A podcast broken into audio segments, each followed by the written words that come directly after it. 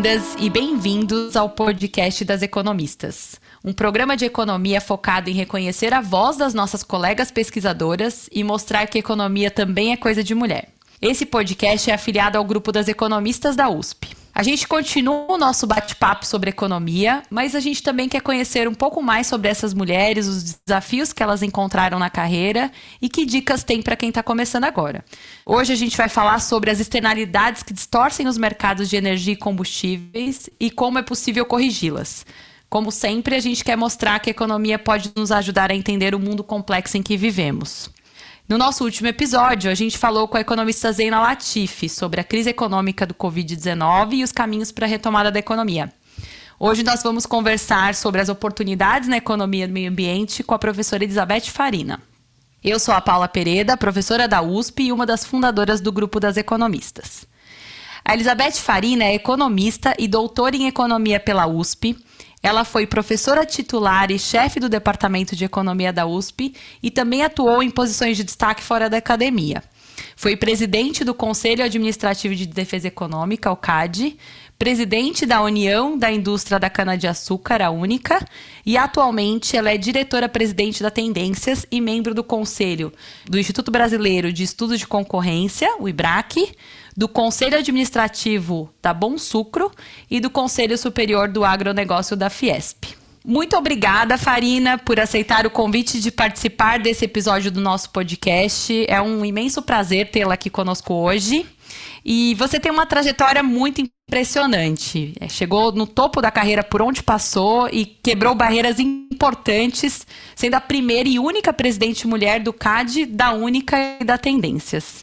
Então, primeiramente, a gente queria que você contasse um pouco para os nossos ouvintes sobre a sua trajetória e os desafios que você enfrentou e ainda enfrenta por ser uma mulher de destaque aí no meio de advogados, usineiros, consultores e professores universitários. Bem, Paula, muito obrigada pelo convite para esse bate-papo, que é como eu estou vendo, né, nesse podcast, é um bate-papo gostoso entre uma professora que tem muito orgulho de ter tido alunas como você e de ter tido a oportunidade de fazer pesquisa junto com uma ex-aluna, junto com você. É, se você lembrar bem, nós acabamos produzindo, vamos dizer assim, eu e você, Paula, é uma das economistas que hoje é do é, CMA inglês, né? Então, a agência é, de concorrência na Inglaterra. E é muito gostoso a gente ver o desenvolvimento de ex-alunos que se tornam seus amigos e que têm uma carreira muito bonita, como é a sua. Então, fico muito orgulhosa disso e agradeço muito a oportunidade que você está me abrindo para falar aí nesse podcast, um, um bate-papo. Você perguntou da minha carreira. Eu, eu, eu era uma pessoa realizada do ponto de vista da carreira, porque de fato eu consegui compatibilizar coisas que são difíceis de ser compatibilizadas é, de uma maneira muito boa, que me trouxe muita felicidade, como eu já acabei de mencionar. É, eu tive mais de 30 anos na academia, mas é, mesmo dentro da academia, eu consegui é, fazer uma carreira que reconhecesse o desenvolvimento de um pesquisador e de um professor com alguém que interagiu muito fortemente com o setor produtivo, com o setor privado, com o governo.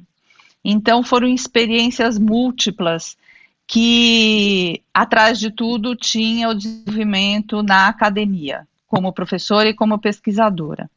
Eu acho que esse é um elemento fundamental. Eu fui uma das felizes brasileiras que tive a oportunidade de estudar numa escola pública como a Universidade de São Paulo, o que também me traz muito orgulho e, e que mostra como a educação é absolutamente necessária para que as pessoas se desenvolvam como pessoas e possam colaborar com os seus países. É, eu vim de uma família bastante simples. É, minha mãe mal terminou o segundo grau. É, meu pai acabou entrando na faculdade no mesmo ano que eu entrei, numa faculdade de direito particular em Minas Gerais, fazendo um curso de final de semana, um esforço enorme.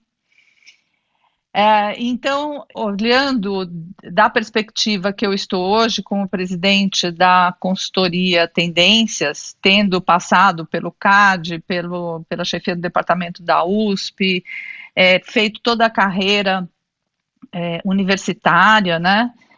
É, eu vejo isso como um desenvolvimento incrível é, que só a educação poderia me dar. Eu estudei com bolsa de estudo quando estava no primário, ginásio, então eu estudei escola particular, mas com bolsa, uma bolsa de estudo. É, e depois fui galgando, e eu acho que se não fosse a USP, eu não seria o que eu sou hoje. Então, eu sou profundamente grata à Universidade de São Paulo por todas as oportunidades e portas e janelas que ela me abriu. E ainda tive a honra né, de, de ter, ver minha filha é, também na Universidade de São Paulo, também na FEA, né, se desenvolver. É, então, eu tenho uma economista, doutora, que hoje é uma head é, num instituto de pesquisa na Alemanha, e uma outra filha que está terminando o doutorado em Oxford e que tem o seu mestrado também na Universidade de São Paulo. Então, além do que eu sou casada com um, um, um advogado formado pela USP também. Então, você vê a importância da universidade é, na minha vida. Eu acho que isso foi a base de tudo, e inclusive de ter muita força para que nos momentos difíceis, de competição ferrenha, é, seja na academia, seja no setor privado, que é muito competitivo também, é, essa relação com a universidade, com o treino né, que a gente desenvolve na universidade para a pesquisa, para entender os, a evidência empírica, os fatores influenciadores do desenvolvimento. Tudo isso é tão importante e esse conhecimento eu adquiri na USP. Então, muito obrigada, USP, por ter me dado essa oportunidade, né? É, eu queria falar uma coisa é, sobre carreira. Claro que existe um, é, é, um tratamento assimétrico né, entre homens e mulheres. E uma das razões, que é o que eu gostaria de pontuar aqui, eu sei que várias pessoas já falaram sobre, sobre essa questão aí no seu, nesse seu projeto, né? É uma das coisas importantes é que você não é, não desenhe políticas públicas super protetoras das mulheres. Vou dar um exemplo. Amamentação. É, claro que a amamentação é importante, né? É claro que você, o ideal seria você amamentar eventualmente dois anos, do ponto de vista físico, né? E, e, e emocional também pelo relacionamento com o bebê. Mas na hora que você resolve dar um ano de licença maternidade para a mulher e uma semana para o homem, você estabeleceu uma discriminação contra a mulher no mercado de trabalho. E aí seria muito mais interessante se, em vez de dar um ano para a mulher e uma semana para o homem, ou três dias, é, você desse seis meses para cada um. Ou seja, seja homem, seja mulher em idade fértil, eles vão provavelmente ter um bebê e ambos vão se afastar do trabalho para poder cuidar desse bebê adequadamente. No, pelo mesmo tempo. Quer dizer, quanto menos você diferenciar esse tipo de coisa, melhor. Mais se ajuda para seguir a carreira das mulheres. Por que, que eu mencionei amamentação e filhos? Porque sempre a grande questão que se coloca né, quando se debate o papel do gênero e, e as dificuldades de carreira da mulher, seja é, para ingressar na carreira profissional, seja para ascender aos cargos de liderança. Sempre se menciona isso. É o cuidado com a família, o Sim. cuidado com os pais, é a amamentação. É, e aí vem o remédio, não, tem que proteger a mulher, colocar políticas públicas, que tu, é verdade, mas elas têm que ser iguais para o homem e para a mulher. Isso é assim, a minha perspectiva de uma mulher que foi bem sucedida né, no, na sua carreira. É muito, muito interessante isso que você está colocando, né, da, da licença parental, porque até ah, falando das evidências é, empíricas, como você mencionou aqui, né, que é a grande, é, nossa, nossa grande destaque aí como acadêmicos de fazer essa interpretação e traduzir, as evidências mostram que é quando tem o nascimento do filho, que começam boa parte das desigualdades né, entre homens e mulheres no mercado de trabalho. É, exatamente, porque se vê como a mulher é a cuidadora, né, vamos dizer assim, da família e etc. O que é maravilhoso quando eu vejo minhas filhas longe, né, é, a gente sente falta de estar próximo, de desenvolver a vida de uma maneira próxima, mas grande parte é, dessa discriminação que ocorre no mercado de trabalho decorre disso mesmo, né, de um, uma tentativa bem intencionada, muito bem intencionada de proteção. Mas às vezes essa proteção, a gente que é economista sabe, né, vira um tiro no pé. É, tem muitos modelos que mostram tiros no pé, né? Exato. Seja nas políticas públicas, seja nas estratégias empresariais. Legal. Bom, eu também não posso, não posso deixar de dizer que fico extremamente honrada com as suas palavras. A gente aqui, na, tanto no podcast quanto no grupo das economistas, a gente debate a importância de ter é, os role models femininos aí para formação de mais mulheres na carreira. E você, com certeza, foi um desses importantes role models que eu tive na Universidade de São Paulo também. Então, é, agradeço muito as suas palavras e digo que você tem muita, muita participação nisso.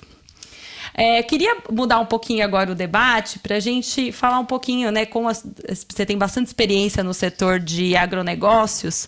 É, recentemente, vários líderes brasileiros do agronegócio, alguns investidores estrangeiros, e até teve uma carta né, dos ex-ministros da Fazenda e presidentes do Banco Central fazendo apelos contra o desmatamento e a favor da retomada econômica com foco na economia de baixo carbono. A gente queria saber um pouquinho mais a sua opinião sobre essa movimentação do setor privado e se você acredita né, que hoje os, os investidores eles estão internalizando essa governança ambiental nas suas análises.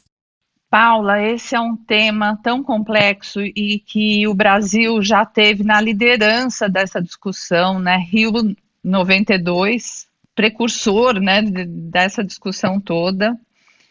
É, acho que o Brasil já desempenhou um papel muito importante com o desenvolvimento de re energias renováveis na frente de todo mundo, né? A mistura com etanol é, vem lá da década de 70, né? O começo do uso da, da é, do combustível renovável, não pelo motivo clima, é, ou poluição, mas pelo motivo mesmo econômico na época, né? Anos 70, ano de dois, duas crises do petróleo, é, que o Brasil respondeu desenvolvendo um combustível novo, que era um combustível renovável, que tinha menor emissão de carbono, mas que ninguém estava é, usando esse combustível, desenvolvendo esse combustível por causa das suas características favoráveis ao meio ambiente.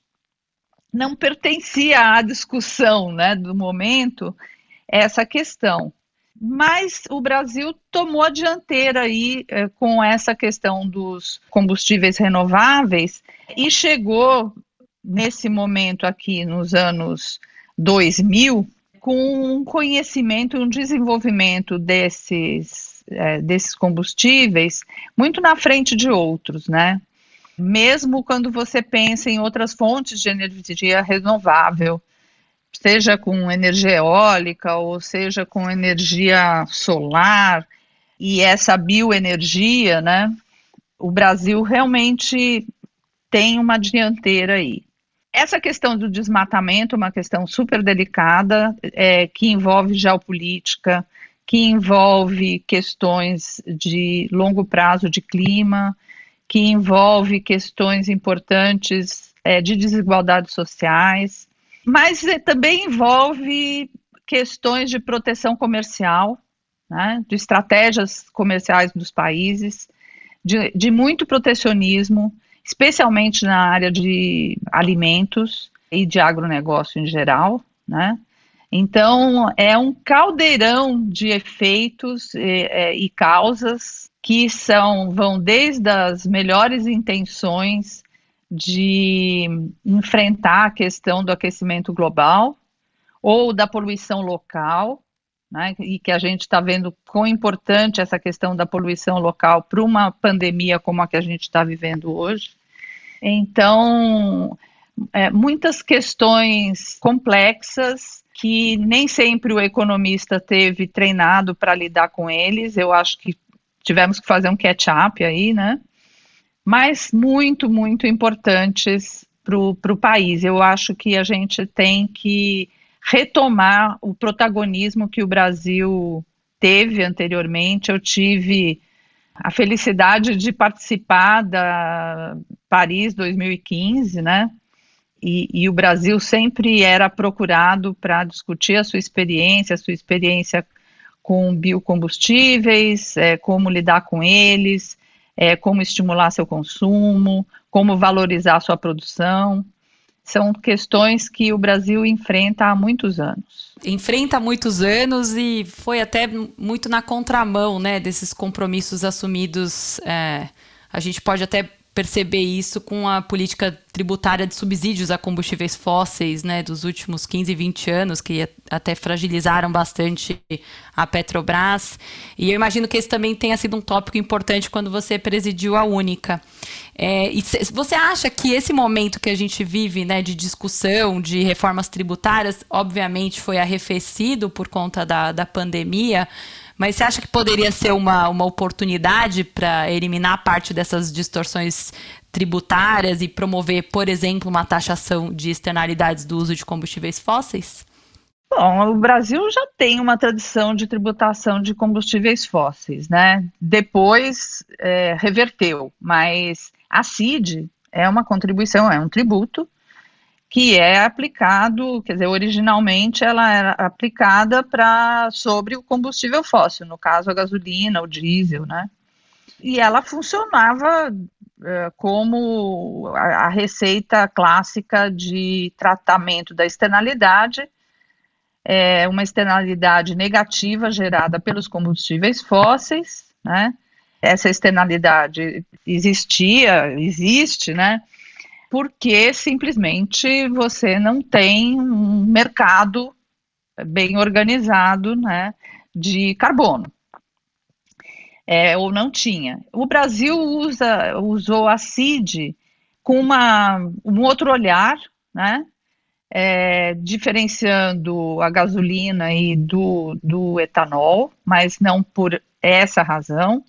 Mas ela acabou funcionando dessa maneira, ou seja, o tributo aplicado sobre a gasolina acabou de, é, beneficiando produ a produção de etanol é, no Brasil. E esse, esse, esse, tributo, a CID, ele era um tributo relativamente simples, porque você tinha uma empresa como a Petrobras, monopolista, então monopolista sempre a gente tem um certo problema com monopolistas, né? Porque a concorrência está é, tá ausente nesse caso, mas fato é que simplificava a vida da, da tributação. E daí você criava um custo para é, o consumo e, e, a comercialização do combustível fóssil, que de certa maneira era um compensador da externalidade negativa gerada sobre a economia né, é, por, por esse tributo. O que veio em seguida foi é, uma política de beneficiar é, a indústria automobilística na, durante a crise financeira de 2008, é, né? E, enfim, a, a, história de transformar um tsunami numa marolinha acabou gerando uma série de benefícios tributários que geraram uma colcha de retalhos que, com a qual nós estamos lutando até hoje, desde então, né? E uma delas era é, essa questão de é, apoiar alguns setores especificamente, e o setor automotivo foi um deles. E uma maneira de você deixar mais barato o combustível para mover esses automóveis que estavam se beneficiando de uma de um mecanismos de crédito, né, que foram desenvolvidos na época para a compra de, de automóveis, né, esse estímulo à indústria automotiva acabou fazendo com que a CID, que operava como um tributo que corrigiria né, uma externalidade negativa do, do combustível fóssil, ela fosse reduzida, reduzida a ponto de ser zero. E na medida em que você foi reduzindo esse tributo, e você também foi tirando competitividade do combustível renovável, que no fim do dia, pelos seus investimentos, ele não recebia nada para uh, compensar ou premiar o seu incentivo ao uso do renovável e é, o crescimento da renda do produtor, dando estímulo ao aumento de produção e investimento. Então, o que aconteceu foi isso que você mencionou, né? Foi uma política que acabou sendo pró-combustíveis fósseis. Esse foi, eu entrei na Única em 2012 e sem dúvida a grande tônica era mostrar que o congelamento da gasolina, o controle de preços que se fazia sobre a gasolina, vindo do governo, aproveitando né, que a Petrobras era uma empresa é, com controle aí, não era uma empresa estatal pura, mas é um, com controle do Estado, e daí a, a possibilidade de controle dos seus preços para uma política para beneficiar aquele que consumia, enfim, o, a, a, o transporte individual movido a gasolina. Então, se produz aquilo que você mencionava, uma redução da competitividade do combustível renovável e um aumento é, da competitividade do combustível fóssil. Né? Então, eu estava dizendo, em 2012, quando eu fui para a Única, a discussão sobre política pública era a discussão de congelamento de preço da gasolina e também do fato de ter se zerado a CID e reduzido impostos estaduais, né, como o ICMS da gasolina em relação ao etanol. Então, depois, mais para frente, isso vai mudar, o, o tributo né, eh, estadual em vários estados vai é, ser reduzido o, o ICMS em, é, do etanol em relação ao da gasolina, alterando o equilíbrio de forças aí da competitividade do, do da energia renovável vis-à-vis -vis a, a, energia fóssil. É, o que se percebeu rapidamente é que esse tributo, portanto, era de fácil alteração, é, seguindo uh, objetivos arrecadatórios, simplesmente, ou da pressão de setores da economia uh, que tinham acesso, enfim, iam lá despachar e explicar para o governo que deveria ser, é, ter uma redução de imposto, né? Então, é, isso vai, vai alterar aí as, as condições, é, enfim, é, o que o ICMS, a redução do ICMS em São Paulo fez pelo etanol em São Paulo, é, para outros estados isso não aconteceu. E a gente sabe que o ICMS sobre a gasolina é uma fonte muito importante de receita dos estados. Então, a discussão era: continuamos pedindo a CID? Continuamos pedindo um diferencial tributário favorável ao etanol? Sim, continuamos, porque as externalidades continuam lá. Só que se, eh, rapidamente se percebeu que não era é, previsível nem estável essa política. e foi daí que a discussão enveredou-se por um segundo, uma, um segundo tipo né, de política pública para dar conta de externalidades, que é a criação do mercado de carbono para combustíveis, que é o Renovabil. Legal. É, até a gente, se você pudesse, como uma das criadoras do Renovabil, contar um pouquinho mais para gente o que, que é, quais são os instrumentos propostos né, no Renovabil para atingimento das metas brasileiras do Acordo de País e também, dado o seu início recente, quais são os fatores importantes para o sucesso dessa, desse programa? É, esse é um programa que basicamente é a criação de um mercado de carbono para o setor de transportes, né? E rapidamente ele está se movendo para ser um mercado de carbono um pouco mais largo do que só transportes. Mas a concepção dele foi essa: foi dar conta de remunerar um benefício que a indústria do, dos é, combustíveis renováveis em geral, tá? Não é, é o, Renovabil não é feito para etanol de cana de açúcar. Ele se aplica ao biodiesel, ao, uh, ao etanol de cana de açúcar, ao etanol de milho, enfim, é, é para todos os biocombustíveis, né? Então, como eu dizia, é, a gente tem duas formas de enfrentar as externalidades é, que deixam de é, incentivar o investimento nesses combustíveis renováveis. Eu digo, deixam de incentivar porque é, o benefício trazido pela redução das emissões de carbono, de um lado, ou da poluição local de outro, não é remunerado porque você não tem um mercado de carbono ou de outros poluentes, né? Então, você não tendo mercados organizados para isso, você não gera preços. Não gerando preços, você não gera custos econômicos. Não gerando custos econômicos, eu vou emitir cada vez mais carbono ou outros poluentes. Né? É, ao contrário, olhando de outro lado, né, na hora que o investidor no, no, numa usina de cana-de-açúcar que produz, além do açúcar, produz também é, o combustível renovável, alguns tipos de combustível renovável, não só o etanol, né? É, por exemplo, gás vindo da vinhaça, que pode ser usado em tratores, pode ser usado em ônibus.